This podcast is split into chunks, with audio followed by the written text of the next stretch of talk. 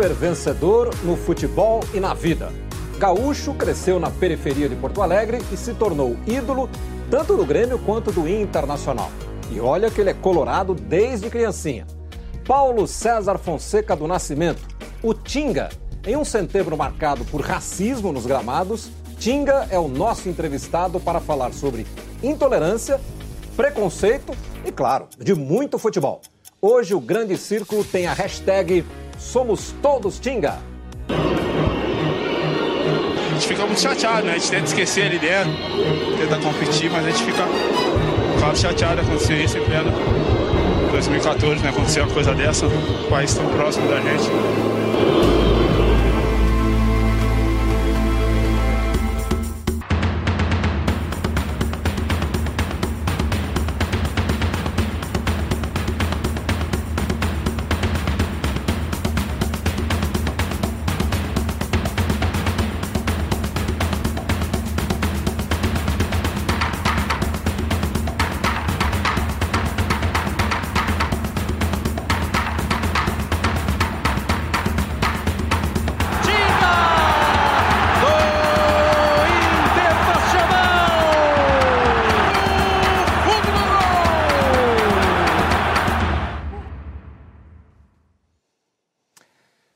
Sabatinar o nosso Tinga neste programa aqui de setembro do Grande Círculo, nós temos hoje uma mesa muito especial também. Né? Estamos aqui com Alexandre Aliati, que é do nosso, um dos nossos repórteres do Grupo Globo, mais vinculado ao Globoesporte.com.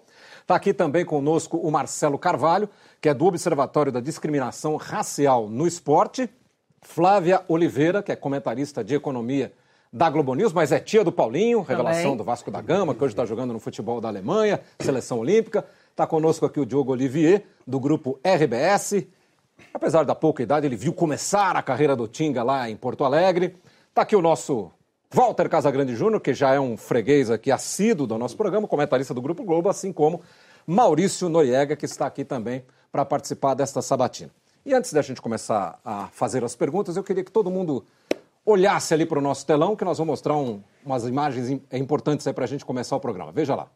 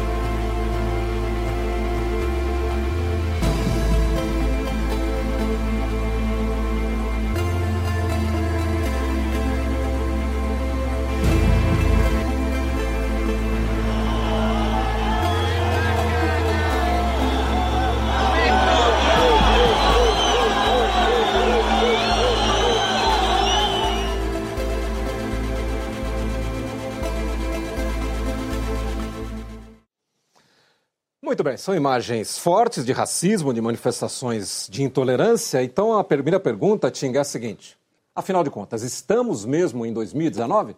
É, boa noite, acreditamos que estamos, né? É, quando eu vejo essas imagens assim, é, me vem muito, né? Quando eu estava jogando a Libertadores, acho que foi um dos primeiros casos que aconteceu, onde foi mencionado, né, sobre sobre essas questões que acontece dentro do futebol, é, onde foi publicamente né, a coisa foi explorada. Mas eu, em 2005, quando eu jogava pelo Inter, é, jogando contra a Juventude, já acontecia né, esses movimentos. Então, eu acho que a gente está em uma evolução só de estar falando, de estar comentando, de estar né, pesquisando. Então, acredito que, que, o mundo está em evolução, tem muita coisa a ser feita. Mas acredito também que o estádio ele é um, um reflexo da, da sociedade. Né? Não, não, não posso pensar também que o estádio seria diferente, já que a gente abre o jornal, as famílias estão com problemas, as pessoas estão, estão cada vez mais agressivas em todos os lugares e, e não vai ser o futebol que vai ser o parâmetro para a educação do, do nosso país, já que todo o nosso país, o mundo está tá violento, tá, né, já que né, a gente sabe que, que, que, o racismo é um crime e se tem crime em todos os lugares, não vai ser no futebol que as coisas não vão ser diferentes. Aliate, por favor. Tinga, como você bem referiu, o primeiro episódio que você sofreu de racismo em campo foi em 2005, isso faz uma década e meia praticamente. Houve outro depois, você jogando pelo Cruzeiro, um jogo no Peru. Uh, o quanto isso ainda te machuca? O quanto essa cicatriz ainda, ainda dói em você? Cara, sinceramente, como eu falei é, em 2014, continuo com a, com a mesma fala, isso não foi a coisa que mais me machucou em termos de, né, de, de preconceitos e de pré-julgamentos. Eu costumo dizer que o, o preconceito que mais me machucou, machuca, ele é no olhar, quando chega no ambiente, né? Então, é, não que, que eu queira que as pessoas se acostumem com isso, mas eu cresci jogando e, escutando algumas coisas, né?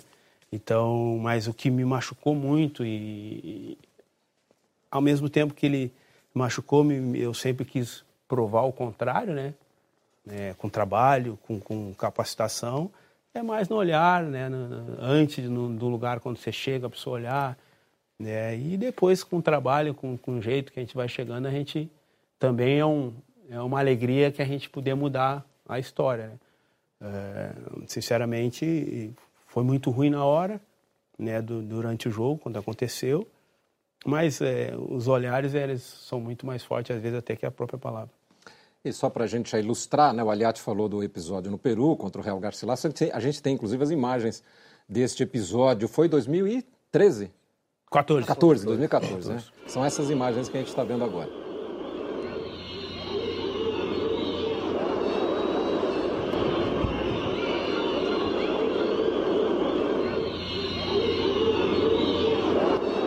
muito chateado, né? A gente tenta esquecer ali dentro, a gente tenta competir, mas a gente fica um bocado chateado de acontecer isso em pleno 2014, né? Acontecer uma coisa dessa, o país tão próximo da gente. Pois é, 2014. Nós já, na abertura eu falei 2019, então a gente não, não evoluiu né, nesses cinco anos. Marcelo, muito obrigado pela sua presença. Qual é a sua pergunta aí para o Tinga? Tinga, você jogou na Alemanha, você jogou no Japão. Como você sente essa questão do racismo no Japão quando você jogou lá, a questão do preconceito, e, e na Alemanha. Por exemplo, na, na, Alemanha tem bastante casos que a gente monitora, mas a, o governo e os clubes tomam uma ação muito rápida. Como tu, qual é a tua percepção da diferença dos, de como cada país lida com a situação? Boa, boa pergunta. Eu joguei quatro anos na Alemanha, né, no Borussia, e em quatro anos lá eu nunca tive nenhum episódio. Pelo contrário, fui muito né, bem aceito, um respeito muito grande.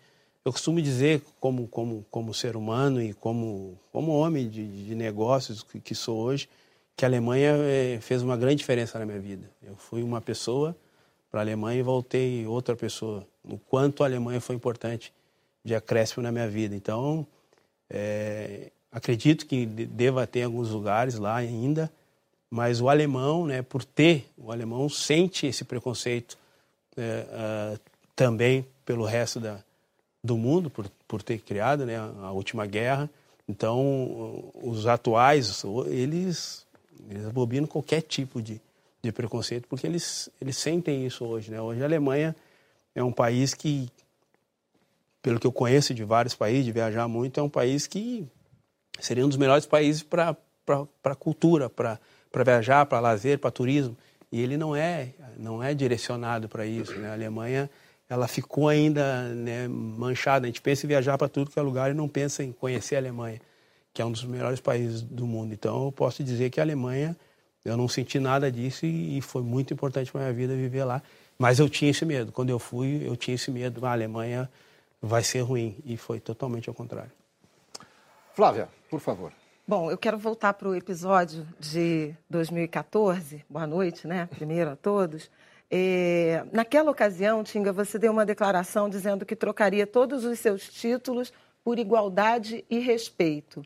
Nessa meia década de intervalo, o que, que você acha que a gente ganhou em, liber... em igualdade e respeito e o que, que você tem feito para construir isso a partir da sua aposentadoria? Também coincide, né? Com o ano de, Exato. de aposentadoria. Exato, ótima, ótima pergunta. Eu acredito que nós estarmos aqui, né, num grande círculo, onde são poucas pessoas que vêm, tá falando sobre o assunto, é uma evolução.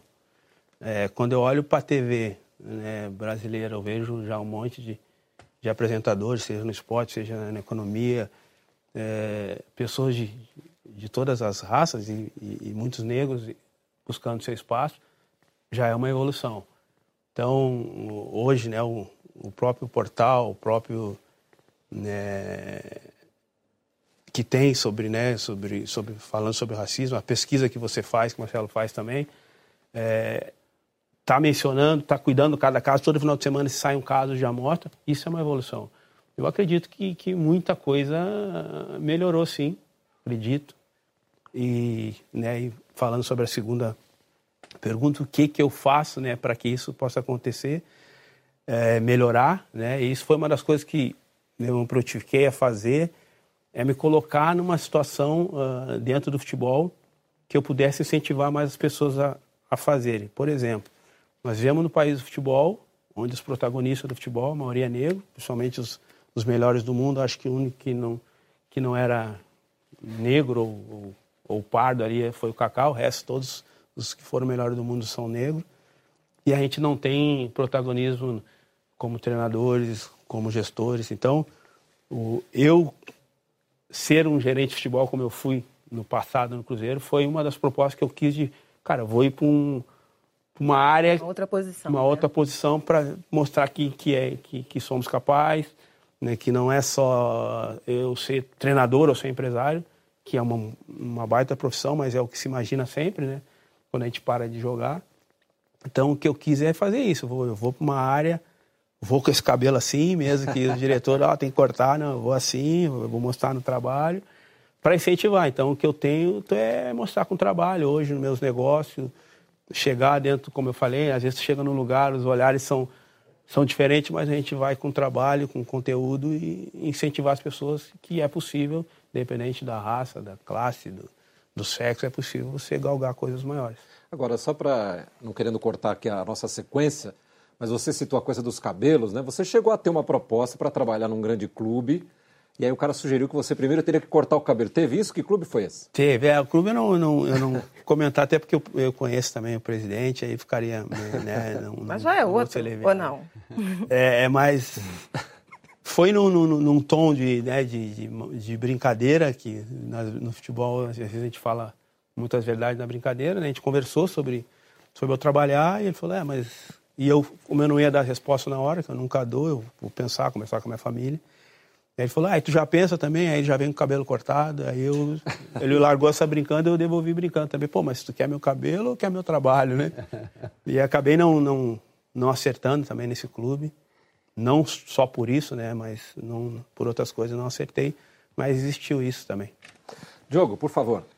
Boa noite, Milton, boa noite a todos. Quanto tempo com o cabelo assim já? 17 anos. 17 anos. Sem Tinga, é, você deve ter ouvido, observado, uh, o Márcio Chagas, uh, ex-árbitro, nosso colega comentarista de arbitragem lá no Rio Grande do Sul, há pouco tempo fez um, deu um depoimento muito sincero, forte, uh, expondo assim com muita crueza o que ele sofreu uh, em termos de racismo, de injúria racial, quando ele trabalhava no Brasil e muito no Rio Grande do Sul também. Uh, e ele foi fazendo referências assim literais. Uma delas, por exemplo, ele disse que ouviu pessoas dizendo para ele: quem disse que negro não serve para nada, serve para adubar a terra. Eu te pergunto, quando você jogava no Rio Grande do Sul, no interior do Rio Grande do Sul, no Brasil, você ouvia esse tipo, deste nível de barbaridade? Ou por você ser um cara famoso, ídolo, não era tão forte assim? Não, cara, o que eu vi mesmo foi jogando questão de, de macaco, ou imitava como aconteceu ali. Mas esse tipo assim, eu não, não, não cheguei a ouvir, né? Até porque eu acho que esse tipo, né, Normalmente os caras fazem isso escrevendo hoje, né? Uhum. Eu não, não, acredito que muito de o cara tenha coragem de chegar na cara do cara e falar exatamente isso, né? Tá correndo um, um grande risco, né? Do cara tomar uma, uma atitude assim. É, hoje as pessoas se escondem muito, né? A questão né, na rede social, ela facilitou para as pessoas se mostrar, enfim. É, eu nunca, nunca teve uma situação dessa, pelo menos na minha frente, né? Pode ter falado de outra forma, mas uh, mais do que, que, do que macaco, que já é muita coisa, né? muito. né? Não, não, não, não tive, não. Já que o Diogo me deu um gancho aí sobre o Rio Grande do Sul, falou do interior do Rio Grande e tal, nosso primeiro convidado aqui no programa foi o Tite, né, técnico da seleção brasileira, lá no finalzinho do ano passado. E nós selecionamos uma, e, o insuspeito Tite, né, porque é gaúcho, uma fala do Tite exatamente a respeito dessa questão. Vamos ver? Eu vivo numa região onde ela é preconceituosa. E que o meu primeiro uh, uh, uh, título foi no Veranópolis e a contratação que eu pedi foi de dois jogadores. E dois jogadores negros. E aquilo gerou impacto. Eu digo, você não tem. E eu sou de origem italiana, onde também há enraizado um preconceito das pessoas próximas, das brincadeiras próximas. E talvez uma das maiores uh, ligações e reconhecimentos que eu tenho é o atleta negro. Você percebe o Rio Grande do Sul mais do que outros locais do Brasil com esse, esse tipo de comportamento, não? Eu não sei se tem mais, né? O que eu posso dizer é que o Rio Grande do Sul, ele é, ele, a colônia de, de, de italiano e, e, alemão, ele é, ela impera ali, né? E, acho que, não sei, né? Que, pelas pesquisas, acho que é o lugar que tem menos negro deve ser o, o Rio Grande do Sul, né? Aqui se tratando de Brasil. E, e acredito que tem, tem, tem, tem muitos lugares ainda, porque tem, tem interiores que, que nem nós da capital conhecemos ainda, porque tem algumas regiões que até as pessoas falam né, é só italiano, fala alemão, uhum. dentro do nosso próprio país. Uh, acredito que deva ser o Estado um pouco mais atrasado nessa, nessa, nessa questão. Mas como eu falei aqui, eu tenho tentado romper essas barreiras com, com, com trabalho, com, com educação, com coragem. Às vezes tem que ir lugar que tu já sabe que os horários são diferentes e tem que subir lá. Como hoje um dos meus trabalhos é fazer algumas palestras, e tu tem que subir lá e tu, antes no camarim tu já vê, pô, tá todo mundo aqui, um é dali de tal, formado em tal coisa, outro em tal coisa, e só tu de nego ali dentro daquele ambiente. E tu já sabe que vai ter que fazer mais. né? Mesmo saindo 500 anos atrás, vai ter que fazer mais. Então, mas eu vou pro pau. Não, queria só pegando esse gancho, porque a homofobia também é muito presente né, no futebol. Ainda outro dia, a torcida do Vasco, né, o time quase foi punido em razão desses cantos homofóbicos. Você é, observou ao longo da sua trajetória, dentro, uh, nos bastidores, ou em campo muita manifestação homofóbica? Não, e, até vou explicar por quê um pouco. Eu comecei a jogar, meu primeiro jogo no profissional foi em, em 96. Né? E aqui está o Casão que jogou, jogou futebol até essa época também. Nós crescemos numa geração que o jogador ele tinha que ser forte em qualquer situação. Né? Então eu, eu, eu venho dessa cultura de que né? Eu cresci com as pessoas brincando, como brincadeira, chamavam eu de macaco dentro do, do, dentro do vestiário, dentro de uma coisa, e uma coisa que a gente cresce e, sinceramente, a gente consegue perceber quando é uma coisa te botando para baixo e ou uma coisa de, de pré-julgamento, de preconceito. Então, eu cresci dessa forma. Então, por isso que talvez as pessoas falam, pô, tu não, Tu não sentiu que eu estava chamando de macaco? Senti, mas eu cresci com. Eu fui Era adaptado. Naturalizado, né? Fui adaptado. Tão naturalizado. Entendeu? E aí, por isso que eu falo que talvez para mim o olhar era mais forte do que. Então eu cresci, então eu não. Até essas brincadeiras né, homofóbicas, essas coisas dentro da nossa geração, eram coisas que a gente passava por cima. Que era a cultura do jogador. Cara, é passar por cima de tudo. Hoje as coisas mudaram, hoje as informações elas estão para todo mundo, chega rápido para todo mundo, qualquer um que está com o celular tem a informação do momento, do mundo todo. A partir do momento que todo mundo tem informação, todo mundo também começa a ter entendimento das coisas, né? E isso que eu acredito que tem acontecido no mundo de hoje. Casão, Bola chegou. Boa noite a todos. Tinga, eu tenho uma grande admiração por você, desde a época que você jogava e agora também que você parou. Por quê? Porque eu venho de uma geração de jogadores de futebol da década de 80, principalmente a democracia corintiana, que nós lutávamos para o jogador de futebol entender perfeitamente qual era a importância dele dentro da sociedade. Porque nós temos grandes fãs. Então, a coisa que a gente falava na imprensa, o que você falava, batia muito com as pessoas que te admiravam. É, principalmente política, participamos da, da Direta Já, participamos de várias coisas, sofremos ataques da, da, ditadura num determinado momento. E eu quero te perguntar o seguinte: por que o jogador de futebol atual eles não têm nenhuma manifestação?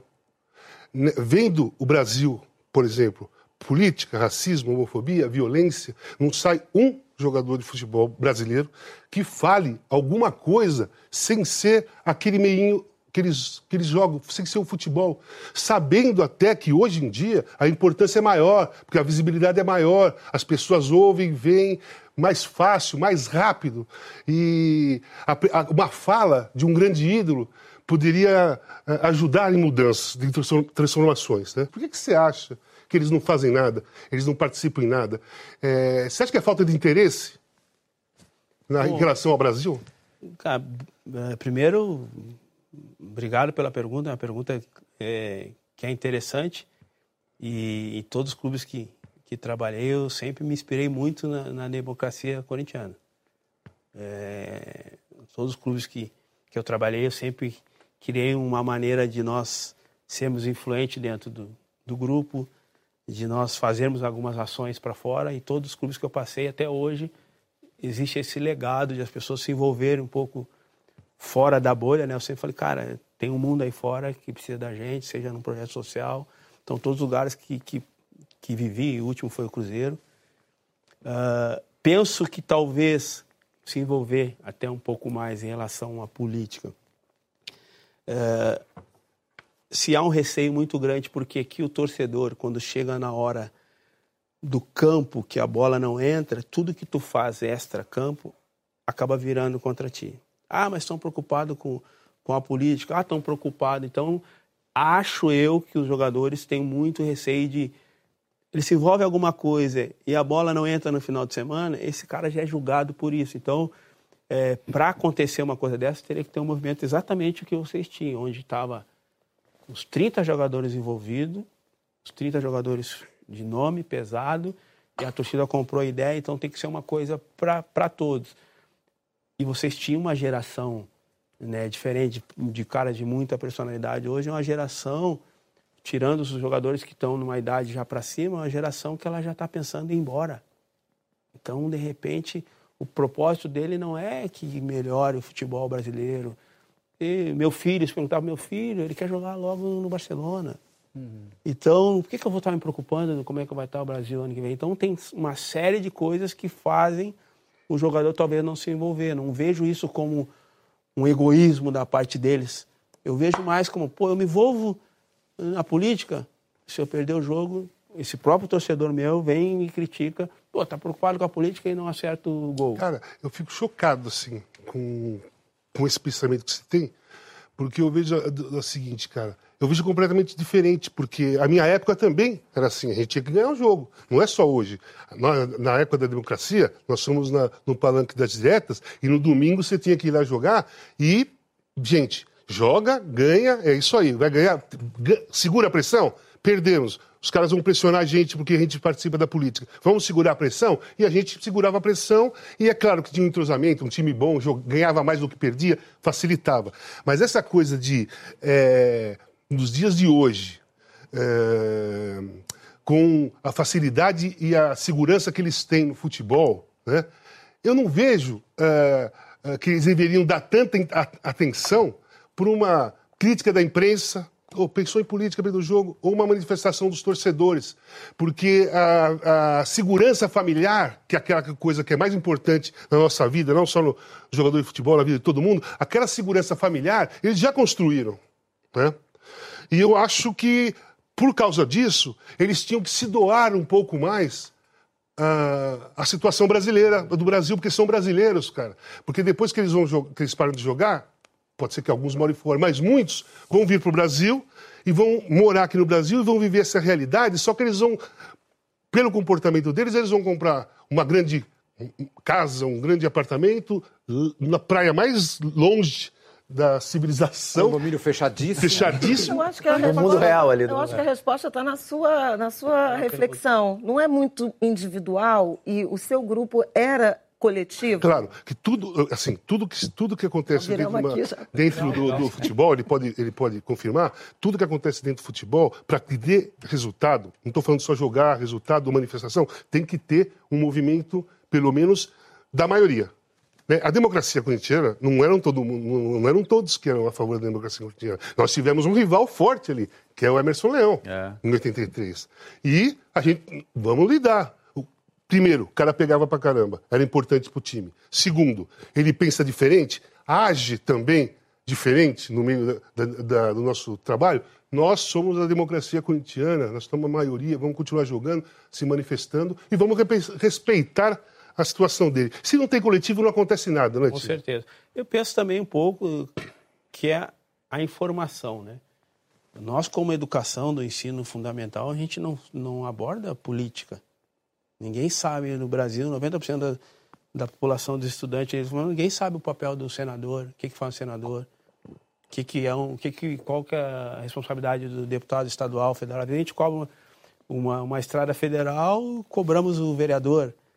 A gente não tem esse- essa educação para que a gente possa, talvez, abordar esse tema com sabedoria. Porque se abordar esse tema, um jogador abordar uma situação política sem o conhecimento, ele pode virar chacota. né? Então, defender a causa sem conhecimento, tu também não está defendendo a causa. Talvez vocês tinham isso. Vocês tinham informação, vocês tinham conhecimento, tinha pessoas que se preocupavam em conhecer o que estavam falando. Então, hoje, Hoje o jogador, ele com 12, 13 anos, ele entra para dentro do, né, do mundo, e, né, o futebol serve nós, né? Quando a gente entra para jogar, ele faz tudo por nós. A gente não faz nada, a gente não faz check-in de aeroporto, a gente não faz check-in de hotel, a gente não vai fazer nada. Então, eu não, não vou olhar sobre política, eu não vou. Então, talvez tudo que é novo, que tu não conhece, tu também fica com medo de falar. Então, é uma série de coisas. Não vejo como uma questão assim, ah, eles não estão preocupados. Pode ser em algum momento, alguns, né? não, não, todo, não é todos que pensam igual, mas muito é por falta de conhecimento. Nós não temos conhecimento. O nosso ensino ele é horrível. Eu voltei a estudar em 2014 achando que eu tinha perdido muita coisa. Eu, achava que eu ia escutar sobre política, eu achava que ia falar sobre finanças, sobre economias, quanto que era o imposto na carteira, quanto que era o imposto na jurídica. Eu não vi isso. Então, não vi nada sobre política também, então como é que eu vou discutir esse assunto? Então, o jogador que para de estudar mais cedo ainda, ele é o que menos tem conhecimento para falar sobre isso. Ele vai pegar ali um, um presidente que estão falando no momento e vai, ah, esse é o presidente, sem saber qual que é a plataforma de governo dele, o que, que ele vai fazer. Então, talvez essa falta de conhecimento não dá segurança para que né, nós, quando era jogador, possa se posicionar dessa forma. Naquele episódio também tinha o respaldo da diretoria. É, eu ia lembrar disso. Claro. nessa Mas, a- situação, né? mas o respaldo da, da diretoria veio com os resultados. Nós dúvida, criamos esse respaldo. Sem dúvida. Tinha o Adilson Monteiro Alves, mas os outros conselheiros eram contra. Então, nós construímos esse E na respaldo. questão da informação, a gente nunca pode deixar de lembrar quando o Pelé fez o milésimo gol, que ele fala, vamos pensar nas criancinhas desse Brasil e tal, em 69, hein? E, e virou chacota, né? Todo mundo achou que, era, que ele tá, estava alienado do planeta e, e ele era o único certo, Estava provavelmente. falando O, o óbvio ululante, O né? melhor que ele podia fazer depois dos gols era falar isso e a gente até hoje às vezes Até hoje ainda brinca, brinca com com isso. Até hoje. Maurício Norega, a bola chegou. Boa noite, Milton. Boa noite a todos. Eu quero pegar o, o personagem importantíssimo Pelé para trazer, voltar num assunto que a, que a Flávia puxou. No futebol, todo mundo acha tudo muito normal, né, Tinga? O Pelé, por exemplo, era o negão, o crioulo. Né? E isso está muito no dia a dia do brasileiro, mais ainda no futebol. O que eu quero perguntar para você é exatamente isso. Quando o cara chega lá, o branquelo, chega lá e chega, Tinga, ô negão, passa a bola. Pô, esse crioulo joga muito. Ah, Eu brinco muito com o Milton nas transmissões. O Milton tem o bordão dele, baita negão desse, um cara forte assim. Quando você escuta isso de um cara, como, como isso chega em você se eu estou falando isso para você? Eu, um cidadão branco, que num país preconceituoso, preconceituoso como o nosso não enfrenta preconceito. A gente consegue perceber quando é uma coisa te botando para baixo, querendo usar, né, te botar o negão te botando para baixo e às vezes até o negão te dando moral. Há isso também. Eu tenho maior orgulho de ser chamado de negão quando eu vejo, pô, esse negão é fera, esse negão. Cara, às vezes o cara não é obrigado a saber meu nome. Eu consigo determinar quando eu vejo que é uma coisa que quer botar para baixo. Oh, peraí, cara, tem um nome. Eu acho que tem coisas mais, é, é, mais fortes do que esse o comentário negão. Eu acho que tem coisas mais fortes que deveriam ser refletida, como é as posições, falando dentro do futebol. É, não é possível que essa demanda de num, num país que tem quase 50% de, de negro, nós temos um treinador é, em 40 clubes, que só tem o Roger na Série A e na, entre a Série A e B. Ou árbitros, né? Poucos negros. Poucos. Na gestão de futebol, futebol, a gente tem o Paulo Miranda, que está fazendo um baita trabalho no Atlético. A gente tem, acho que o Fabinho, que está no Flamengo, ali no, numa área também. Nenhum presidente, né? Presidente nunca teve na história. Nós estamos falando de, de, de, de 50% da população. Isso é falta de oportunidade, né? Oportunidade. a gente vai para os Estados Unidos, que tem, acho que 14, 15% de negro. Tu pega a NBA, tem 30 times, tem 7 treinadores. Então, acho que isso é muito mais forte, a gente fomentar o, a, as posições né? Quando a gente fala de Estados Unidos, que tem de 14 a 17, se eu não me engano, mas aí eu tenho o presidente da República, já foi. Aí eu tenho a melhor apresentadora, é a Oprah. Aí eu vou para o cinema, tem 10 disputando, tem 5 negros disputando. Essas posições seriam mais, muito mais. A realidade, então, às vezes, ela é mais agressiva do que o discurso, né? Exatamente. Então, é, a realidade é de, pô, de nós botar, abrir. Eu sempre falo, eu todo, graças a Deus, todo ano tem clube me chamando para trabalhar. Não estou trabalhando futebol porque eu não quero. Mas tem um monte de nego aí capacitado para fazer. Eu falo para os caras, eu não quero que vocês me contatem, seu nego, mas me chamam para entrevista. Chama o cara para entrevista. Uhum. Primeira coisa que tem que ter no futebol é. Você sabe dois, que ele três tem ou não capacidade, né? Pois, o, Chama pegando, pegando o, o, o, gancho do casão e um pouco da última pergunta, uh, você falou dos americanos. E a gente tem americanos, atletas, a gente tem europeus, Lilian Torran, no Brasil, esse silenciamento do atleta, de não falar da questão racial, também tem a influência do clube, dos empresários, para esse, esse silenciamento de não falar sobre racismo. Muitas vezes, quando acontece um caso, o atleta ele fala quando ele sofre e depois ele não quer mais falar de racismo. É, essa é uma pergunta que eu muito respondo. Fica com receio de ter a carreira prejudicada Isso. por abraçar a bandeira. E aí eu, eu, eu, não tive ter... dentro do vestiário. Você teve no vestiário como atleta e como diretor? É, há um silenciamento ou o que, que acontece com o atleta que ele não quer falar, mesmo no caso mais agressivo que ele sofreu de racismo? Cara, é, é, é muito difícil de falar por todos, né? Eu, pelo pouco que, que, que, que, vejo, eu acredito muito na questão, pô, às vezes o cara não quer comentar porque pô, vai parecer que é mimimi. Acho que isso é muito, acontece muito, ah, tá, vamos dizer que tá com frescura, que tá chorando, enfim. É... E como eu falei da questão dos Estados Unidos, eu acho que, que, que, o, que o que mais, e hoje eu, eu quero fazer, mais do que de repente eu, eu, eu falar, eu denunciar ou gritar isso, é me colocar nessa posição incentivar os caras. Como eu falei, pô, Paulo Miranda hoje está no Atlético, quando ele foi pegar, ele me ligou. E aí? Eu falei, meu, vai, vai assim, vai assado. O Zé Roberto no Palmeiras, você está mais institucional, me ligou. E aí, isso para mim, eu acho que esse movimento ele, ele acaba uh, trazendo mais gente que somente.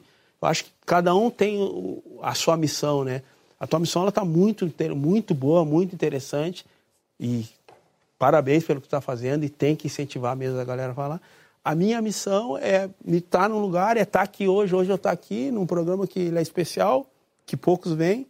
Eu estou aqui falando sobre assunto isso incentiva mais pessoas a, a ir para todos os cargos que são de, gerenciamento, porque em determinado momento, até nós, como negros, às vezes a gente nem se propõe a alguns cargos, porque já acha que não vai ser aprovado. Vou te citar um exemplo: eu tenho uma agência de turismo. Uh, em vários momentos a gente precisa de, de, de gente lá, em, em, operação, em vários, em vários cargos. Cara, a gente abre lá as vagas, né? Quando é um, um cargo um pouquinho mais de gestão, da operação um pouquinho mais de cima, não aparece nenhum negro lá. Não é possível que em 50 mil, é, por cento de habitantes não vai ter um negro nessa área. Tem, às vezes o cara já não vai achando que... Achando que não vai conseguir. Que não vai conseguir, entendeu? Também tem uma, uma, uma parte que a gente acha que não dá. Eu sei que não... não né? E também tem uma outra parte que também não está adaptado. Pô, será que como é que vai ser o negro me dar as coordenadas? Também tem essa parte, né? Eu vou te dar alguns dados que aconteceram na história relacionados a atletas negros que usaram o próprio talento para bater de frente com o racismo.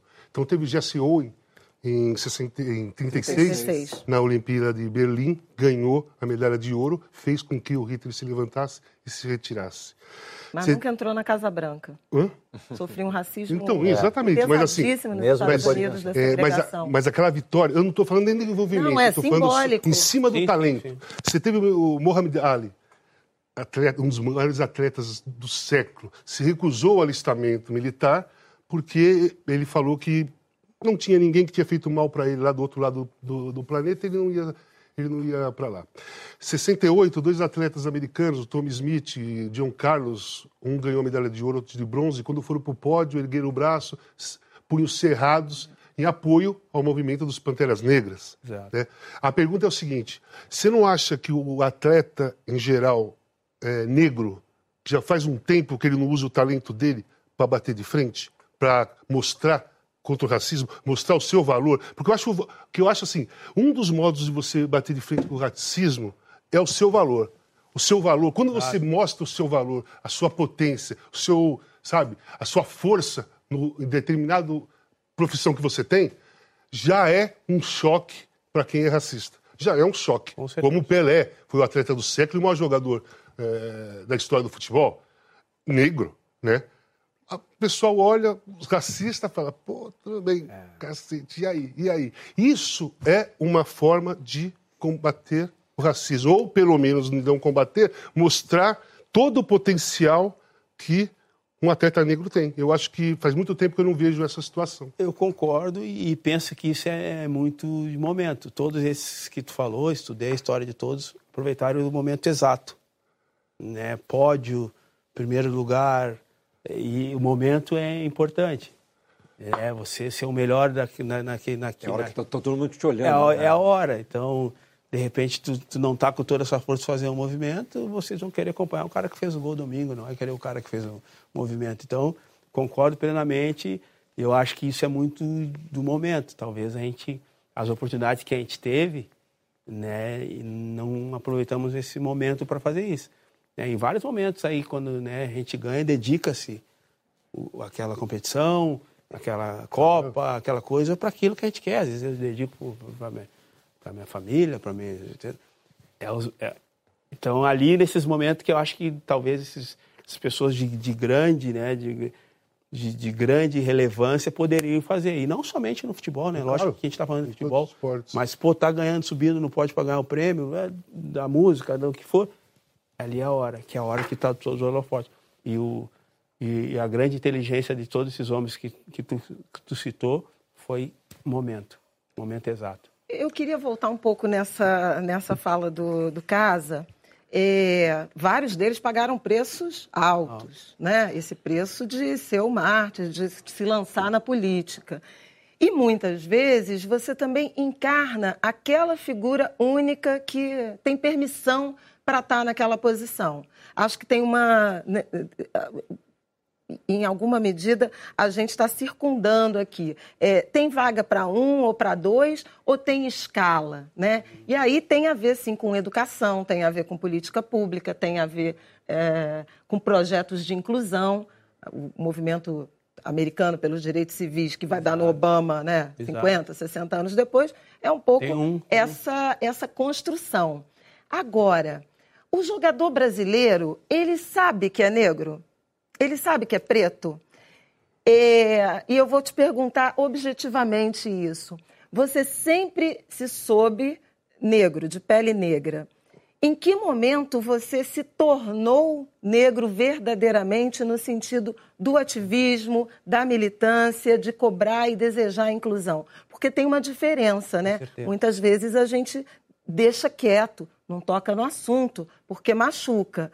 É, se expor é, implica numa, numa coragem, né, ou numa posição política maior. E aí eu estou vendo seu cabelo e eu penso no meu também, e tem muito a ver com tornar-se negro, assumir o cabelo, né, o cabelo black. Então eu queria que você falasse um pouco dessa, desse teu processo de educação é, para identidade racial. Bom, é, é, interessante isso, porque, como tu falou, tu, tu, pode crescer negro e não entender a história. Tá cheio de colega seu, assim, é. que só descobre quando vai lá para a Europa, né? É, e, e, quando tu conhece a história, tu começa a, a entender até algumas coisas que às vezes, pô, mas os caras estão reclamando disso, estão reclamando daquilo, mas não saber o quanto que o negro fez pelo mundo, né? Principalmente aqui pelo Brasil, o quanto ele fez, né? E, e não recebeu pelo que ele fez, né? E depois foi jogado aí no, fez tudo e depois foi jogado sem nada, vai 500 eh, anos atrás aí tenta se educar e competir igual, largar igual na corrida. Eu acho que só só conseguiu, eu não sei a data, não sei o dia, quando eu me apliquei a entender um pouco, né? Sem conhecimento não há é uma discussão vazia se eu, se eu não tenho conhecimento, né? De quem eu sou, de onde eu vim, como é que vieram antes. Então, ao mesmo tempo, eu também, eu já sentei com a minha mãe e perguntei para ela, mãe, como é que era há 40 anos atrás? A dona Nadir. É, como é que era no restaurante há 40 anos atrás? Pô, filho, tá uma maravilha para vocês. Não podia entrar no restaurante sentar com nesse lugar não entra. Então, é, por isso que quando eu vejo sobre isso, eu vejo que eu estou passando muito bem em relação ao que passou meus avós, o que passou minha, minha mãe. Né? Então, é, e ao mesmo tempo que eu acho que, que nós temos que galgar mais coisa, eu vejo que o que eles passaram foi muito. Mas o episódio foi do pior. Peru mudou a tua vida em relação a isso, porque ali você deu uma declaração que acabou galvanizando tudo, né? Que o Casagrande estava fazendo a referência, quando você disse que trocaria seus títulos por uma mais igualdade racial, né? E aí o, o mundo veio em cima de você, é, e você teve, inclusive, que falar com seus filhos a respeito disso, porque ficou pesado para eles. A, a, esse episódio aí, ele foi especialmente emblemático na dimensão do que, que poderia representar você ser uma figura de luta contra a desigualdade racial? É, a, acabou sendo eh, numa, numa resposta que, na verdade, eu me surpreendi ali. Né? Eu, eu usei a pergunta do, ah. do repórter e respondi. Porque, porque que, foi um pouco a, a, mão levantada ali. Né? Porque, na verdade. Foi bem Pantera Negra. Né? É, foi bem Pantera que Negra. ali? É, como eu falei para você, já vinha desde que eu joguei no Sul, em outros lugares, ah, imitando macaco. Tu sente aquilo ali, mas segue o jogo, tem que seguir o jogo. Quando acabou o jogo, nós tínhamos perdido de 2 a 0. Na minha cabeça, eu estava esperando exatamente as mesmas perguntas. Uhum. Ah, como é que foi o jogo? Como é que perderam o jogo com um time desse? Eu estava esperando exatamente isso. O meu inconsciente já estava preparado para responder a mesma coisa também. Ah, vamos trabalhar. Aquela coisa, né, do futebol. E para minha surpresa, o cara perguntou sobre isso. Sobre, pô, como é que tu se sente num país tão próximo? Você que ele me foi me dando a minha própria resposta, porque eu, eu tomei um choque, eu estava preparado para responder outra coisa. Eu achei, vai passar. Como passa em todos os estádios, vai passar.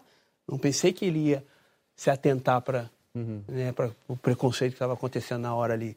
E ele me perguntou se isso me surpreendeu, só que eu fiquei em choque. Eu falei, pô, deu, eles viram, né? E ele fala, pô, você que jogou em vários lugares, ganhou vários títulos. Eu só peguei aquilo ali e transformei em resposta. Talvez o que chocou é que todo mundo, como foi um dos primeiros casos ali, público, libertador, esperasse que eu fosse xingar, que eu fosse brigar, e talvez foi isso que, que talvez acabou. Mas o problema, chocando. Tinga, não está quando você fala, não por você, mas por ter essa situação, tem que seguir o jogo. Ter que seguir o jogo não é não enfrentar o problema também? Às vezes, melar o jogo, acabar com o jogo, tomar uma medida mais drástica numa situação dessas, não é uma coisa de. O ter que seguir o jogo não é aceitar um pouco a situação? Na verdade, não é eu que determino isso, né? Não estou determinando tem que seguir, eu gostaria que seguisse ou não. É, hoje nós estamos falando, porque cinco anos depois, onde tem vários casos, onde tem uma organização muito bem feita né, pelo Marcelo. Uh, eu não sei o que seria se, ah, não quero jogar mais, para o jogo. naquele caso. Ah, o time não quer jogar. Ah, por causa disso. É fresco. Tem vários sentidos. Hoje, talvez cinco anos depois, a gente está falando, pode ser uma coisa, pô, tipo, deveria ter feito isso. Mas eu não sei se, se eu levanto o dedo ali, ah, não quero jogar por causa disso. Talvez mudaria a coisa. Pô, tu não quer jogar por causa que estão imitando o macaco? Tem... Hoje, talvez, né, se posicionaria diferente, com todo o entendimento que eu tenho. Mas naquele momento, eu pensei, vai passar como passou sempre, em branco. Vai passar. Você recebeu muita solidariedade do, dos jogadores de futebol naquele episódio? Você esperava mais solidariedade ou, ou foi não, o normal? Não, sinceramente, eu, eu, não esperava nada, né? Não, não, nunca esperei nada, assim. Eu até me, me assustei, de, de fato, né? O, o Guilherme Mendes, que era o diretor de comunicação, até me assustei, porque na minha cabeça, como já tinha acontecido em outros casos, eu dei a minha resposta, fomos pro hotel. Quando eu acordei no outro dia, minha mulher me ligando, meus filhos não queriam ir na aula. Quando eu fui, nós estávamos num hotel muito ruim, não tinha internet lá. No outro dia, quando chegou no aeroporto, eu pegamos a internet, estava o mundo todo falando, presidente da FIFA, presidente do país. Eles não queriam na aula, Tinga, teus dois guris, teus filhos? Eles estavam... Ah, eles se assustaram porque também, tudo onde eles abriam estava mas eram alvos também, assim, de, de piada, não, de não na entendimento foi, Não sabiam como é que iam se comportar lá. Você falou com eles daí? Chamou? Não, eu, não eu aproveitei. Eu sempre tento aproveitar né, a oportunidade para falar, ó, sei que aconteceu com o pai, vocês não podem fazer com ninguém. Em outra área, então sempre aproveito para construir, né? Então, para mim, para eles foi importante que eu consegui ter um, um, papo, mas eles não queriam ir na aula pelo tamanho do negócio, o jeito que ficou, eles se uhum. assustaram. Mas muitos o Davis inclusive, tá, só, só para registrar tá que a gente está vendo a família do Tinga ali atrás com Isso. os filhos e tal. É, já que a gente já está falando neles, eles estão aí. Muito do, eu, eu ia perguntar do, do, do, seu filho, que é jogador já, né? Ele já sofreu algum episódio de racismo, de intolerância? Vocês conversam sobre isso? Como é que é educar um jogador? Tendo ah. sido um jogador com essa sua ah, eu, história? Não, eu, eu, meu, a educação que eu dou mais para meu filho é a educação né, social, assim. Meu filho pega o ônibus dele para treinar, né, passa todos os processos que tem que passar, fez o teste dele lá. Essas coisas que eu tento inserir nele, de, de, de, de viver o, o, mundo que eles estão vivendo lá. Qual dos dois que é aí, Tinga Dudu? É o que tá de cabelo branco agora. Os dois estão. Os dois estão. Maior. É. é. o mais velho. É. O mais velho. Tá, ele joga de quê? É, joga de meia. Mas, de meia. Opa, 10, é 10, bate e tudo. ele tá com quantos anos agora? Tá com 17. Tá, com 17. tá no São José, que é o terceiro time lá de Porto Alegre. Né? Não, não tá. Não, Davis, é Davis, é nome de jogador. Ah, Davis. É, que jogava com a 10. É, e ele tá, já tá no clube que eu falei, cara, onde é que você quer ir? Ele falou, e ele devolveu para mim, onde é que tu acha que eu tenho que ir? Eu falei, eu acho que tem que ir lá no São José, fazer teu teste. Se tu jogar no Inter, tá jogando por causa de mim. Se tu jogar no Grêmio, tá jogando por causa de mim. Uhum. Uma das coisas que, que, que, é muito difícil pro, pro ah, filho de jogador, né? o filho de jogador, ele joga sempre culpado. Se ele não tá jogando, ele é culpado de não estar tá jogando, porque, pô, como é que tu não joga, tu é filho do fulano. É. Se ele tá jogando, ele tá jogando porque é filho. Então, tirar esse senso de culpa do filho do jogador é a primeira coisa que tem que se fazer. Tem um monte de filho de jogador que joga muita bola. Eu conheço vários. Eles não conseguem jogar porque eles não conseguem se desligar dessa culpa. Parece que eles são culpados de estar ali. Filho do índio, zagueiro, né? É, vários jogadores. Vários. Então, isso foi a coisa que eu mais desenvolvi nele. Cara, vai, bate lá na porta lá, faz o teste, vai. Aí eu falava isso pro diretor, cara, põe ele à prova aí, se não, se não tiver condição, Pode mandar embora. Não, Tinga, não, não, manda embora. Se não fizer isso, tu vai estar fazendo mal para mim. Tinga. E tu fica lá na arquibancada xingando não, os outros, é pai como qualquer Esse outro. é muito burro. Não, não Menino é vou. é tão bom e tá no banco. Não, não vou. Até... Cala, meu filho. Eu não vou porque isso até faz parte da educação, né? Porque a gente fala em vários setores de educação.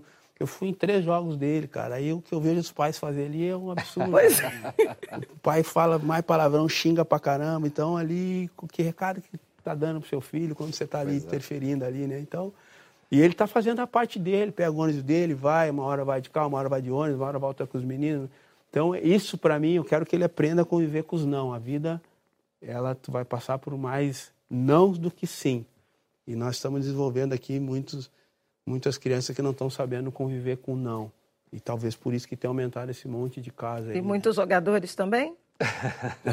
muitos, muitos jogadores. Primeiro o Aliati e depois o, o Marcelo, por favor. Tenho curiosidade em saber se você é favorável às cotas raciais na universidade pública, no serviço público brasileiro.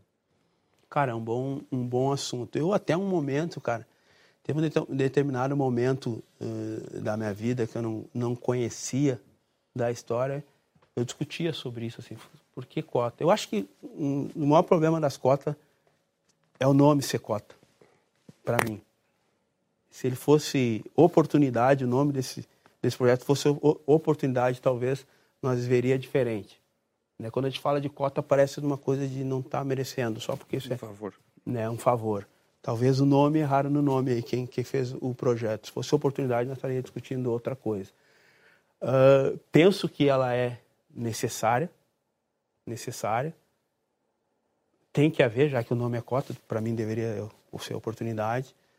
Talvez a maneira que a gente né, não conseguiu filtrar realmente é, quem ia ser beneficiado, acabou que o, o negócio né, ficou como se alguns não merecessem estivesse lá. Mas o negro, se pegar a população é, carente, né, pobre, que não tem condições de pagar uma faculdade, é, só por, por, por, por, parte, pela parte financeira, a maioria já seria negro.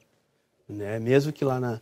Né, minha esposa, que, que, que é branca, que é de, de família italiana, hum, cresceu comigo na mesma favela. Também tem essa necessidade, teria essa necessidade de, de ter essa oportunidade dentro de, dessa cota se quisesse estudar, porque ela também não tinha condição. Mas a maioria seria negro. Então, eu acho que ela é importante, talvez o jeito que né, o nome já começou errado, o nome, na minha, na minha visão, e, e depois o filtro, como foi, como foi feito, acabou tendo pessoas que não precisavam sendo beneficiadas e quem precisava não estava sendo. Aí vai do ser humano, né? Qualquer todo todo projeto, por mais que ele seja bom, quem vai dar o, o play ali no começo ou no final de cada negócio vai ter o ser humano. E o ser humano acaba canalizando as coisas para o lado errado, beneficiando às vezes quem não, quem não precisa. Marcelo, me permita só, já que você citou a sua esposa, né? Eu queria que você contasse um pouco essa história, porque é muito comum. Você é negro, sua mulher é uma loira, e dizer, tá vendo, olha lá, ganhou dinheiro, já foi arrumar uma loira, já, né? Mas não é essa a história, né? Você acabou de dizer que vocês se conhecem desde lá da Restinga, aliás, de onde vem o seu apelido Tinga, né? Da Restinga, que é um bairro lá de Porto Alegre. Quando eu falo que o, o, o pior preconceito do olhar, a minha esposa passou muito isso também. Então, quantas vezes ela não chegava num lugar, as pessoas olhavam, tinha esse pré-julgamento no olho. Ah, ali tá com o cara que tá ganhando dinheiro agora. Sendo que eu comia, né? a melhor comida que eu comia, o que me dava força para treinar, que era o arroz e feijão, eu comia na casa dela. Em casa só tinha arroz. Então, me alimentei muito na casa dela. O pai dela, né, trabalhava um pouquinho melhor que, que a minha mãe e eu né, tinha um emprego melhor, eu tinha mais condição de comer na casa dela que na Aí minha. a sua esposa e sua mãe, é isso? Minha mãe é. As duas mulheres. Da sua vida. É, que, que trabalham muito. Hoje a minha esposa que trabalha pra caramba, né? Minha Ali me deu o maior exemplo da vida. Minha mãe. Eu costumo dizer que a minha mãe é, fez a, a, base principal da minha vida. É, numa situação que ela saía todo dia às sete da manhã para trabalhar. E quando era sexta-feira, ela falava Chegava às seis da tarde e falava assim para mim, filho, pede para teus amigos não fazer barulho, tinha um campo na frente, né? Pede para eles não fazer barulho que a mãe vai sair para trabalhar de novo à noite. E às 10 horas ela saía para trabalhar, ficava olhando a parada de ônibus. Ela saía com uma sacolinha bem pequenininha. E quando era no outro dia, sábado de manhã, ela voltava com duas sacolas gigantes, cheias de um monte de coisa boa, comida, coisa que, que eu não estava acostumado. E até que um dia eu pensei, pô, se minha mãe sai para trabalhar com uma sacolinha Deve ser bom trabalhar, né? No outro dia ela volta cheia de coisa boa, trabalhar é bom. É. Então o maior exemplo que a minha mãe deu para mim é de trabalho, de, de que se a gente segue, sai para trabalhar, a gente tem condição de mudar uma história. Então, e depois que casei, né, já estou 23 anos casada, hoje a minha esposa dá continuidade nisso. Minha esposa trabalha para caramba, a agência ela que toca. Ela até brinco com ela, agora você sai de manhã que eu trabalhei 19 anos, tem 19 anos para trabalhar e quando fechar, a gente caminha junto. Então, são duas mulheres aí que, que fizeram a diferença, como fazem no, no mundo todo. As mulheres fazem a diferença, se não fosse elas, nós nem estávamos aqui nós, né? Então, Pois mulheres é. Tinga, eu Só um queria te pouquinho, perguntar Flávia, só um sobre pouquinho. pai. Só um pouquinho. Só, já que você falou e nós estamos mostrando a dona Nair, eu vou pedir, pedir desculpa também ao Marcelo, que eu tinha prometido uma pergunta para ele. Mas eu queria mostrar um trecho de uma reportagem do Regis Rezen, nosso companheiro aqui do Grupo Globo, que também envolve a sua mãe. Um trechinho dessa reportagem para a gente acompanhar. Melhorar a vida da mãe, Dona Nadir, é o que Tinga pretende fazer com os 2.500 reais mensais que começa a receber pelo Grêmio esta semana. O primeiro salário faz a mãe esquecer os tempos difíceis. Fazia limpeza durante o dia, chegava de noite já com as coisinhas, né? Leite, o pão. Eu nunca tinha visto ela trabalhar assim, mas. Nem eu sabia que era assim, né? Mas. Vai mudar isso aí. Eu já prometi pra ela que ela. isso aí vai mudar. Vai mesmo. Por mim, isso aí. O mais rápido possível vai mudar. Tá falando isso aí, mas isso aí não é vergonha pra ninguém, né? Isso aí é, é serviço, né? E assim, e assim que ela criou eu e meus irmãos. É, a gente que se emociona, né, Sting? Eu É, fico imaginando você vendo a sua mãe com a sua mãe, enfim, como, como tudo isso envolve a sua família o seu, e o que você se transformou hoje para poder ajudar a dona Nair, né? Eu. Bah, quando eu olho isso, cara, é. Eu nem sei como é que. Como é que eu. Consegui absorver tanta coisa boa na minha vida. Tinha tudo para tudo pra dar errado. Ah, me desculpa, eu não estou conseguindo. É. Cara, eu. Eu venci né, uma, uma boa parte da vida, que foi no futebol. E quero seguir vencendo. E, meu, e o, meu, o meu vencer hoje é.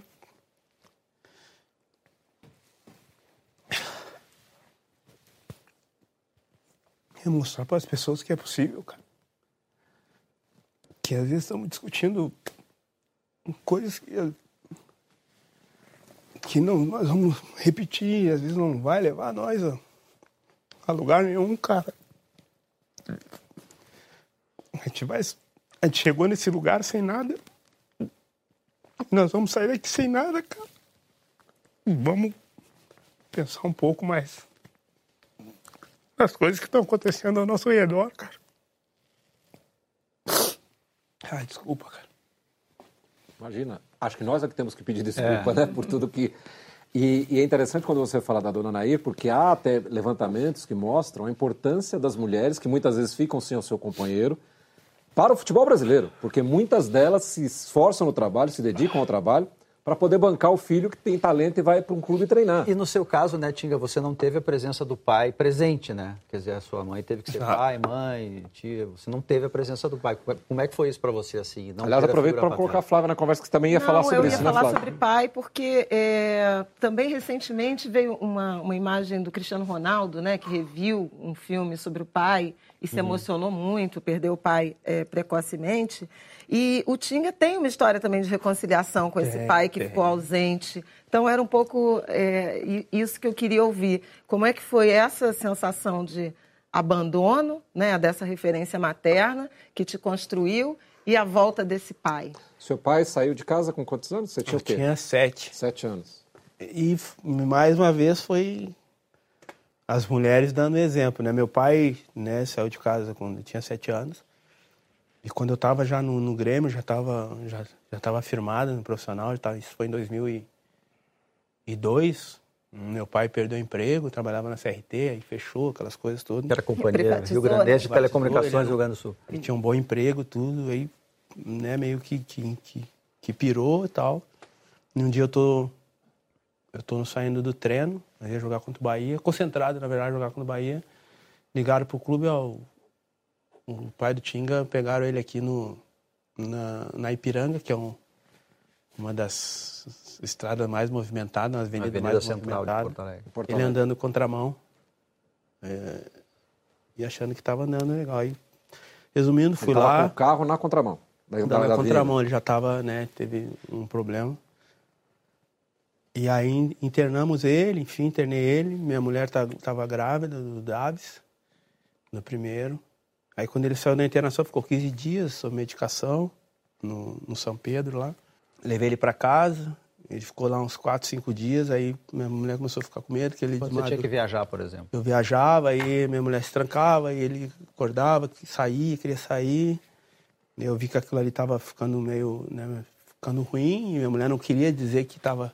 Ruim, mas eu sabia que estava ruim, até porque eu conversava com ele, ele não sabia meu nome, uma hora sabia, uma hora ele falava que queria levar, dar carona os cavalos, uhum. dentro do carro, então eram uma, umas coisas muito muito louca naquela época. E aí foi que eu, um dia eu me desesperei e bati, fui lá na minha mãe. Minha mãe eu tinha comprado, minha mãe tinha uma casa, a primeira casa que eu tinha dado para ela, uma casa grande.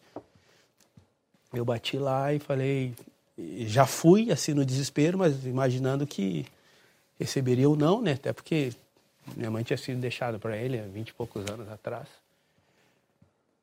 E eu cheguei lá com ele, dentro do carro, deixei dentro do carro, desci no portão, falei, mãe, tô com o pai aí, não dá para ele ficar lá em casa, que eu tô viajando, nós ia ficar uma semana fora, a menina já tá indo pro oitavo mês, eu não sei o que fazer.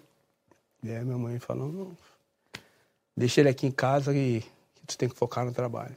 E isso foi uma das coisas que eu nunca imaginei, né? Uma pessoa ser deixada mais de 20 anos. Então, essas coisas foram construindo na minha vida amor, as pessoas tiveram amor comigo, tiveram amor com meus momentos. Então é isso que eu tento fazer, cara. Hoje eu tenho o maior prazer em ver as pessoas bem. Então essa reconciliação ela ficou muito boa. Hoje meu pai mora numa clínica para idosos, está muito bem. Hoje de manhã visitei ele, que ele estava de aniversário domingo, eu estava viajando, hoje eu fui lá, levei um bolo para ele, fui lá conversei com ele. Hoje especial, minha família ama ele. Então, é, esses momentos foram, foram construindo coisas muito maiores que às vezes eu brigar para ganhar um pouco mais, um pouco menos, para pisar em alguém. Eu tive muitas pessoas importantes ao meu redor e principalmente as mulheres. Eu quero falar de futebol um pouquinho também, né? Mas antes eu quero que o Marcelo. Eu estou devendo para o Marcelo já faz uns 15 minutos uma pergunta, ele já está bravo comigo. Então, Marcelo, por favor, faça a sua pergunta. Você repetiu diversas vezes a questão de sermos 54% da população brasileira e não estarmos nos cargos de comando, né? Você uh, quebrou um pouco dessa, dessa estrutura, tá aí o Roger hoje quebrando essa estrutura e, e mais do que isso, o Roger está falando sobre racismo. Então ele está lá, um, um, técnico negro falando sobre a situação, o Paulo Sérgio Zatinga está falando sobre racismo. Uh, como é que a gente pode quebrar essa estrutura? Como você mesmo disse, uh, saímos 500 anos atrás. Antes do início do Campeonato Brasileiro desse ano da Série A, o Super Esportes, que é um portal de esportes, fez um levantamento e fez uma lista de 100 pessoas. Presidentes, diretores de futebol, técnicos, né, pessoas de direção, de, de liderança no futebol. Dessas 100 pessoas, só três eram negros. Ou seja, 97% de brancos. E, como a gente sabe, né, talvez, não sei se tem uma estatística sobre isso, mas o número de jogadores provavelmente há mais negros e pardos do que brancos jogando futebol no Brasil. Sendo que a representatividade na liderança não acompanha, né, apenas 3%. Só para contextualizar e trazer um número. Não, e, e, exatamente isso. Eu, eu acredito muito de que nós temos que se colocar na brecha. Né? Senão também não vai. Quando tiver essa oportunidade, tem que ir lá. E às vezes a gente já não acredita que vai dar. Eu acho que isso é um, um fato. O Roger botou na cabeça dele, eu vou ser treinador, ele é um dos melhores senadores aí. Entre trabalho na Série A, o melhor trabalho para mim depois do, do, do, São Paulo, que tem um time médio e está brigando para chegar, é o do Roger, para mim. Não por ser negro, enfim, também já fez trabalho ruim, mas se pegar pro, o time que ele tem no Bahia, o jeito que ele está brigando, uh, eu, eu acredito que tem, nós temos que se colocar lá. Pô, tem, tem concorrência para treinador, tem curso, faz, para gestor, eu tenho incentivado muito. Esse aí, acredito que é o, é o melhor caminho. O Roger só está lá porque foi lá e eu só fui diretor de futebol, gerente de futebol, porque fiz o curso, acreditava que ia dar. Esse é um, é um dos caminhos. Os outros caminhos você está fazendo muito bem, está fomentando, está discutindo, está mostrando os números. Então, cada um tem um caminho. Acho que o jogador, por ter essa, né, essa referência, hoje tem né, o Mauro Silva, já estava tá na, na, Federação Paulista, né, até achava eu que ia, nessa mudança aí da, da, da CBF, achava que talvez seria entrevistado também ele, né?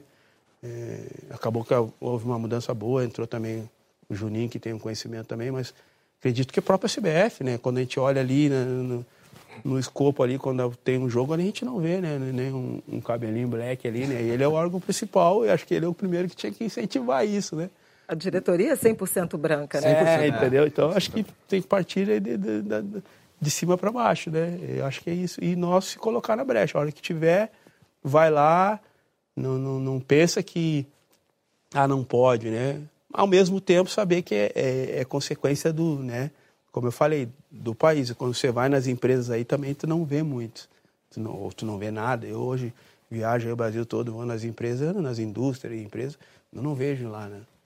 Vai só eu fazer reunião lá e tá eu lá com, meu, com meus dreads. Negros são 5% dos executivos. É, então é. E eu acredito que tem muito isso. A gente já nem vai, entendeu? Não, não vai dar, não vai ser para mim. Não, mete, mete o terninho apertadinho, vai lá, né? Tem que ir bem, porque nós não dá para igual também, né? Você vai do, dois de, de calçadinho só ah, tá. sabe que tem essas coisas, não dá para esconder. A gente tem que estar tá alinhado. Não deveria, deveria ser todo mundo sair na corrida igual, mas não tem como sair na corrida igual só 500 anos atrás. É, meritocracia, não é, nesse caso, ela não é, ela não é real, né? Ô, Milton, pra... deixa eu pedir licença para quicar uma bola. Quica. Ele falou do Roger e do Sampaoli, mas ele não citou Jesus. Não é pecado, não? Sobre os técnicos. É. eu, eu, eu acredito que. Não eu... sou nem flamenguista. É. Não, é, é, o, é o que estão se falando tudo, né? O movimento, a gente fala, no Brasil ganhou, tudo está certo, né? Eu acredito com certeza, um treinador que, que trabalhou no Benfica, com certeza deve ser um, um ótimo treinador mas também está trabalhando com, né, com, só com um diamante, não está trabalhando com bijuteria. você, você, jogou fora, você teve experiência é. num, num clube importantíssimo da, da, Europa e você teve uma mudança eh, como jogador, né? Você era o cara do ataque comparado ao Ronaldinho, depois foi para o meio campo, o ritmista assim. A sua experiência como jogador e gestor depois, você vê o nosso futebol tão defasado assim em relação à Europa, os nossos treinadores tão defasados em relação aos europeus. É um fato isso, que, gerado por essa discussão que, que hoje está tomando conta aí das resenhas de futebol, né? Jorge Jesus, São Paulo são muito melhores que os treinadores brasileiros? Ou tem um exagero nisso? Cara, sinceramente, né? Eu, eu vejo eles com, com, com a mesma qualidade. Eu peguei assim fora Klopp, né? Que hoje é um dos melhores aí. Fernando Santos, que é o atual treinador uh, da seleção portuguesa. Peguei o holandês, que fez a, a, a semifinal com o Brasil, que tirou o Brasil em 2010 Peguei alguns senadores é, conceituados lá fora e, sinceramente, cara, não vejo muita diferença. Né? Eu vejo diferença, talvez, do entendimento do jogo, do, de todos os jogadores, entender um pouco mais o jogo. Vejo, talvez, o peso que nós, que hoje fomentamos o futebol, e principalmente a parte né, de, da comunicação, pesa um pouco diferente. Né? Vou dar, citar um exemplo. Uh, trabalhei no Cruzeiro 2017, o Mano Menezes, a gente perdeu o estadual no domingo, na quarta a gente saiu da Sul-Americana, na primeira fase, como saiu o Santos esse ano, que perdeu o estadual e saiu na Sul-Americana. Lá eu estava com três ônibus querendo invadir o CT e todo mundo querendo mandar o Mano embora. E aqui no Santos, que acho que aconteceu esse ano, nós estávamos falando, tem que dar tempo para o São Paulo. Então, talvez a, o peso que a gente tem com nossos treinadores é diferente. E também os jogadores, quando trabalham com um treinador diferente, como treinador já não. A gente não tem referência, a gente não sabe se, se ele é paisão, se ele é amigo, se ele é duro. A gente faz o que tem que fazer que o cara manda. E o cara também não está envolvido por tudo que nós temos. Hoje, o treinador, quando ele vai para uma coletiva de, de jogo, ele tem que responder entregando para vocês, alguma coisa para vocês, entregando alguma coisa para o torcedor entregando alguma coisa para o jogador dele, entregando para deixar todo mundo contente. Cara que vem lá de fora, ele não está envolvido com nada, ele não sabe quem é, quem é o comentarista, se o torcedor vai ficar brabo. Se der tudo errado, ele entra no avião dele, mete o pé, acabou. Não tem, não tem um garçom xingando ele, não tem um porteiro xingando ele, não conhece ninguém. Então é muito mais fácil para fazer o trabalho. Aqui não, a gente tem todo o envolvimento. É o que eu comparo sempre com o jogador. Eu, né, eu não, não, não não era atacante como o Casão de fazer tantos gols, mas eu gostava de, de pisar na área e fazer uns um golzinho fácil. Eu, na cara do gol na Europa, eu estava sossegado. Eu fazia o que eu queria, esperar o goleiro dormir, cair, escolher o canto. Eu, na cara do gol no Brasil, já estou pensando se eu errar, amanhã eu não saio para jantar, a torcida vai me bater. Amanhã o Casão vai falar de mim no Globo Esporte.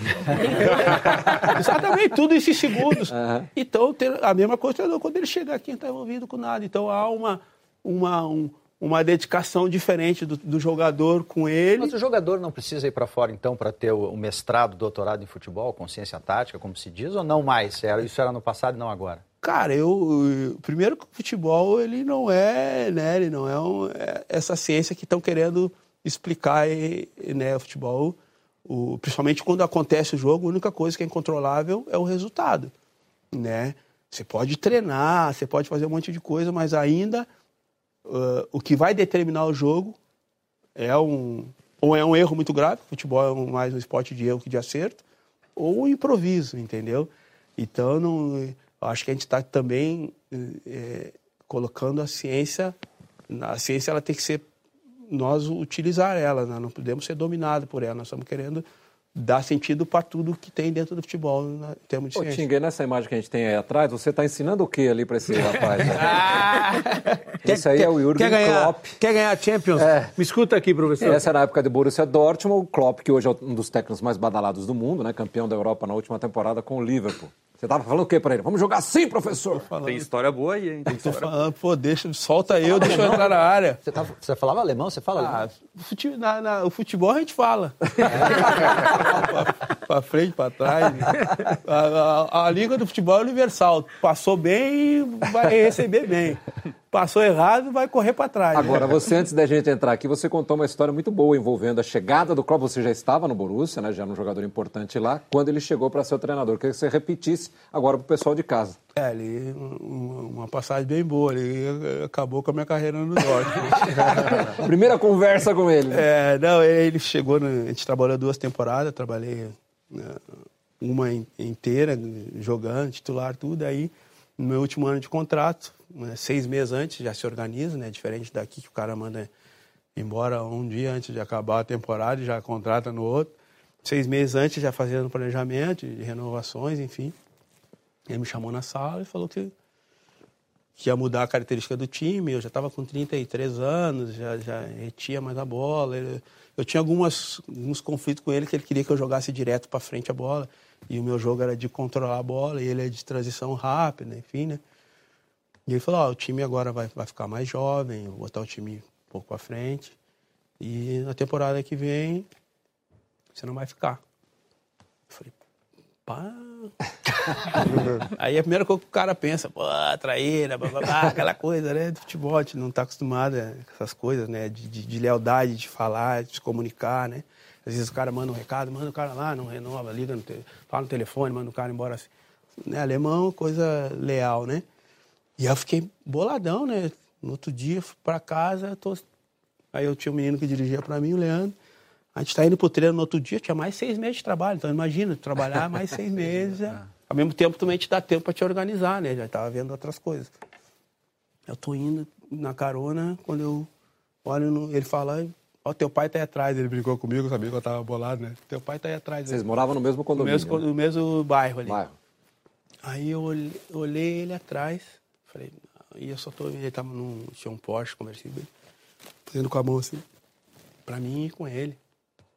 Te oferecendo carona. Aí eu falei, hoje não é o dia. Aí o Leandro, vai, cara, vai, sei que, rindo pra caramba, eu tô hora rindo, pegando meu pai, vai, vai, teu pai.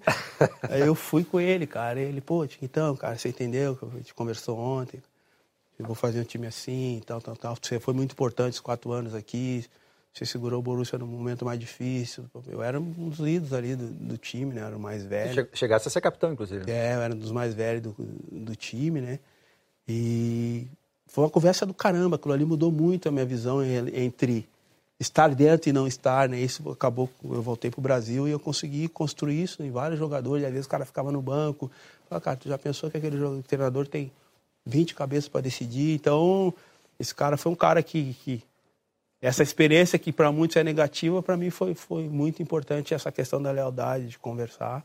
E as orientações que deu para ele parece que funcionaram, não? O Deu cara ganhou, certo, falei, o cara faz, ganhou a, a Champions, né? faz assim que quando for pra Inglaterra, esquema vai ali que eles foram passando.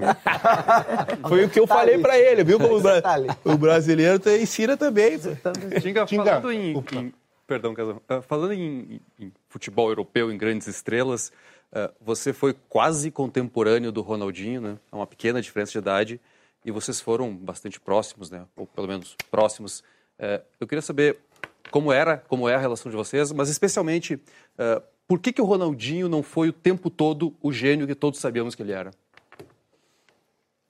Ah, eu não, não posso eh, responder por ele isso. que eu posso dizer que para mim, né, eu- como eu não vi o, o Pelé jogar, para mim foi o melhor jogador que eu vi jogar. Por, e vou te explicar por quê. Primeiro que a gente sempre fala que a Europa é difícil de jogar, né? E, e principalmente se divertir na Europa, né? E ganhar na Europa, né? Então o Ronaldo fez tudo isso. Ele jogou na Europa, se divertiu na Europa, se divertiu em Champions League, dar calcanhar, passar de, de costa, virar cara e ser campeão. Então isso é muito difícil. Acho que o, o Gaúcho foi um dos poucos que fez isso, né? Esses jogadores que são os três fenômenos hoje, né? Que é Neymar, Cristiano Ronaldo e Messi, é, se divertem pouco. Os caras são, né, termina a jogada, fazem gol, resultado, né? Mais o Cristiano Ronaldo e o Messi. Pouco se diverte. Ah, eu penso, por conviver com o Ronaldo desde os 13 anos, o Ronaldo ele foi um cara que até os 23, 24 anos, o Ronaldo não tomava uma gota de, de álcool. Foi um cara extremamente focado. E é difícil você focar a vida inteira, né? A gente. Por isso que eu não, eu não acredito que, que nós vamos ter um brasileiro com, com mais de três eh, bola de ouro seguida assim. Não? Porque não acredito. Potencial temos, vamos ter, porque nós somos o maior celeiro. Mas eu digo como foco, nós mudamos muito. Nós chegamos na Europa no jeito, a gente vem de férias, quando a gente volta, volta diferente. Vai certinho, de repente tu vai lá, arrebenta, quando tu vai nas férias, já, três dias depois tu já não vem, porque tá com moral. A gente muda. Nós somos, e isso é a cultura nossa, a gente está sempre se reinventando, a gente está sempre criando maneiras. Então não acredito que nós vamos ter um jogador que consiga ficar três anos como fica o Messi, Cristiano Ronaldo, ganhando a bola de ouro. Não acredito que isso Agora, vai esse nível o tempo todo lá em Não cima. acredito. Você falou de, de- de diversão, que é uma coisa que o jogador de futebol sempre brinca disso. Agora eu vou te cutucar de uma outra forma. É, tem uma coisa que te irrita mais no futebol do que um certo pênalti não marcado em, Ah, em 2005? isso aí, o casão, o casão, o casão deve ter sorrido daquela. Não, cara, daquela eu época. tava no jogo, eu falei que era uma vergonha, que, eu tava, que me deu vontade de levantar e ir embora. Tava no jogo, comentando É, o Joel cara, Kleber. Eu, eu e o Milton trabalhamos nesse jogo também. Para os mais jovens que não lembram, nós temos até a imagem aí, né? Que foi um jogo decisivo do Campeonato Brasileiro de 2005, né? Que já era de pontos corridos, mas o- os dois times estavam brigando pela liderança do campeonato. Houve esse lance do goleiro Fábio Costa em cima do Tinga, Márcio Rezende Freitas era o árbitro. É, não só o árbitro não marcou o pênalti, como ainda expulsou o Tinga, né? A convicção dele é brincadeira. A convicção, já veio- brinca- É. Você sonha com isso, Tico? Olhando isso, não foi nada, cara. Agora, né? O VAR já daria o pênalti e o gol junto, já bota lá. no- Depende do VAR, hein? Mas como disse, Depende do VAR. como disse o Norega, você sonha com isso até hoje? Essa, essa imagem te incomoda até hoje, não? Cara, incomodar não, porque essa imagem ela foi muito importante pro próprio Inter, né? É, é o que eu acredito, né? Que esse campeonato permitiu que no outro ano a gente pudesse ganhar a Libertadores e, e o clube se tornar campeão do mundo. Por quê, Tinga? Por quê? Porque primeiro que, é, como eu falei, seguir ganhando é muito difícil. Se nós ganhássemos o Campeonato Brasileiro, primeiro a chance de desmanche seria grande, como foi já a Libertadores. E por o clube estar muito tempo sem ganhar um brasileiro, eu não sei como é que seria o nosso foco logo em janeiro. Porque a gente teve que fazer muita força para chegar nesse, nesse jogo igual o Corinthians. Retirar os pontos. Teve os jogos remarcados, o Corinthians jogou duas trás. vezes jogos que tinha vencido, É, o eu, lembro, dois, eu, lembro, tinha... eu lembro quando tiraram os pontos, né, que a gente estava em primeiro para em terceiro, uma coisa assim, o Murici reuniu com a gente, com aquela lealdade de sempre, que para mim é um dos, um dos fenômenos que tem no futebol, o Murici, principalmente por isso, por ser um cara muito leal, ele falou, cara, os pontos tiraram, nós estamos aí, vocês querem, vão buscar, se não quiser também, sabe, mostrando exatamente a causa, não vou motivar uma coisa que não é, o fato está aí. E nós, não, não, vamos embora, pastor, vamos buscar aí. Fomos. E chegamos, nós tinha a meta de chegar contra o Corinthians igual. A gente chegou, se não me engano, com um ponto atrás. Chegar lá e vamos ganhar esse jogo. Fizemos muita força. Então, se nós ganhássemos esse brasileiro, a chance de nós se jogar na, no outro ano. Jogar toalha, né? Jogar toalha, tu ganhou, tu, porque a gente fez muita força. Fomos buscar ponto, buscar ponto, buscar ponto, já sabendo que a competição estava tava direcionada, né? Então, eu costumo, às vezes os corintianos brincam comigo, né, enquanto São Paulo, ah, não foi pênalti. Falei, cara, eu te agradeço, porque aí deu uma Libertadores e um E o Mundial Márcio Rezende ele. de Freitas você encontrou depois desse episódio? Encontrei, ele era meu vizinho lá em Minas. E aí... Ah, era vizinho? vizinho, sempre foi, eu ia no Essa restaurante. resenha era boa, hein? É, eu ia no restaurante, o pessoal, pô, ele vem aqui e tal, e eu brincava, fala que eu vou pegar ele e falaste com ele? Aí não, eu fui ver ele dois anos depois de estar em Belo Horizonte, eu era jogador ainda, estava no Cruzeiro. Cheguei em 2012, fui ver ele em 2014. Falava que ele ia nesse restaurante, ele estava trabalhando na TV, nunca encontrava. Aí um dia eu cheguei lá, ele ficou com os olhão assim, eu fui dei um abraço dele. E ele, pá, os caras falaram que tu queria me pegar. Eu falei, eu te pegar como, cara? Você me deu uma Libertadores, deu um Mundial pra mim. ele não entendeu nada. Ô Tinga, só pra gente encerrar, você encerrou a sua carreira como jogador no Cruzeiro, logo depois você foi convidado, passou uma temporada lá, foi até campeão lá de Copa do Brasil e tal, como, como gestor, né? Por que nada mais envolvendo o futebol? Por que, que você se afastou aí dessa, desse dia a dia do futebol, vamos dizer assim, apesar de você ter um filho que brevemente, certamente você vai empresariar? Não, não, não. Não vai, não? não. Eu acho que eu, como, como pai, não, não, se ele virar, não posso ser empresário. Não, acho que não, não seria ele. Para ele seria melhor Ah, claro, que outro claro. cuidar. Foi só uma É minha- brincadeira. minha- minha- Mas por que não mais futebol? Eu até acho que vou voltar ao futebol É? uma hora. A hora que tiver as parcerias boas, que tiver o, o, o propósito bem definido, que é o futebol, né? Eu acredito que devo voltar. Tenho vários convites, mas tudo que venho não, não, não senti firmeza e acreditava que tinha muita coisa para me fazer fora do futebol. Porque o futebol tu fica dentro daquela bolha. Qual que é o assunto do futebol? Domingo ganhou se é bom, quarta perdeu se é ruim, é, é campo, imprensa, torcida. E hoje, fora do futebol, tocando meus negócios, eu tenho uma, uma agência de turismo onde eu, onde eu trabalho em vários lugares, várias empresas, eu tenho aprendido muita coisa, tenho, tenho visto um mundo que eu não, que eu não via, né? Então, eh, hoje, se eu voltar ao futebol, eu tenho até mais coisa a acrescentar que quando parei de jogar e logo me, me transferi para dirigente. Com essa sua consciência, com esse seu certo ativismo, você né, já se imaginou político não? Participar de uma política partidária, de eleições, de algum cargo não? Não, não, não, porque eu não conheço de política. E nunca te convidaram lá no Rio Não, já Sul, convidaram muitas Já? vezes, muitas, muitas. Deputado, vereador? Ah, tudo que tu imaginar. aí. Ter jogado em Inter e Grêmio, já né, acho que daria para pegar Tem uns, voto dos dois ganharia lados, uns votos. Cara, eu penso que, para mim, eh, todo mundo que entrasse na política, primeiro que tinha que ter, fazer faculdade de, acho que é ciências políticas que tem, né? Teria que ter uma exigência disso, no mínimo, para mim. É, não, não, não- eu ter jogado futebol, eu ter jogado Inter no Grêmio, não, não atesta eu ser um, um bom político, né? Então, eu- aquilo que eu não conheço, eu acho que não, que não devo fazer. Né? Não devo dirigir algo que eu não conheço. Então, vejo a nossa política dessa forma. Tem muita gente boa, mas tem muita gente que nunca dirigiu nem o, o- o condomínio, não foi nem síndico do condomínio e vai, vai dirigir a política. Então, eh, o que eu não sei, eu não, eu não me enfio. É o, Você maior agradou- respeito, é o maior respeito que eu posso ter com a sociedade é não me enfiar onde eu não conheço. Você agradou gremistas e agradou colorados. E aqui? Foi bem tratado? Te, te- te agradou o programa? Não? Cara, demais, vocês mexerem em coisa aí que. Mas, né, um, um homem velho de 41 anos, chorar aí, mas. Não estava preparado para tudo que, que vinha, né? Eu leio o grande ciclo e falo, os caras vão me, me, me encher de coisa de futebol. De repente vem um monte de coisa, mas acho que para mim também foi importante para homenagear essas pessoas que às vezes o tempo vai passando, não, não sabe o quanto foram importantes na, na minha vida e são. E eu sigo a minha missão de, de me colocar nos lugares e, e que as pessoas possam me olhar e ver que dá. E, e quero deixar essa mensagem, cara. Nós, nós não vamos levar nada nesse lugar, então, mas nós podemos deixar muita coisa. Né? Eu, eu investi no, no, na moeda mais importante da minha vida, em termos de negócio, que foi os relacionamentos. E hoje eu estou colhendo isso. Então, o relacionamento com as pessoas, ser fiel com as pessoas, ser leal com as pessoas, isso a gente constrói muita gente. Então, hoje, eu mesmo não estando no futebol, eu tenho mais conhecimento de futebol do que acontece nos clubes de quando eu trabalhava. porque hoje eu atendo dentro da minha agência, eu atendo mais de 150 jogadores de tudo que é clube. Não joguei com 20 jogadores, o resto vem só por amizade confiança, sabe que a gente vai ser parceiro, vai ser fiel.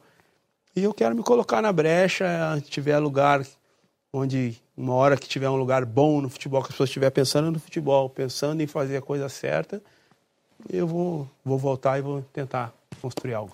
Tiga, foi um privilégio poder conviver com você nessas duas horas que a gente esteve junto aqui, trazer você e ouvir suas ideias, ouvir as suas explanações. Muito obrigado pela sua gentileza de ter estado conosco. Eu que agradeço a todos.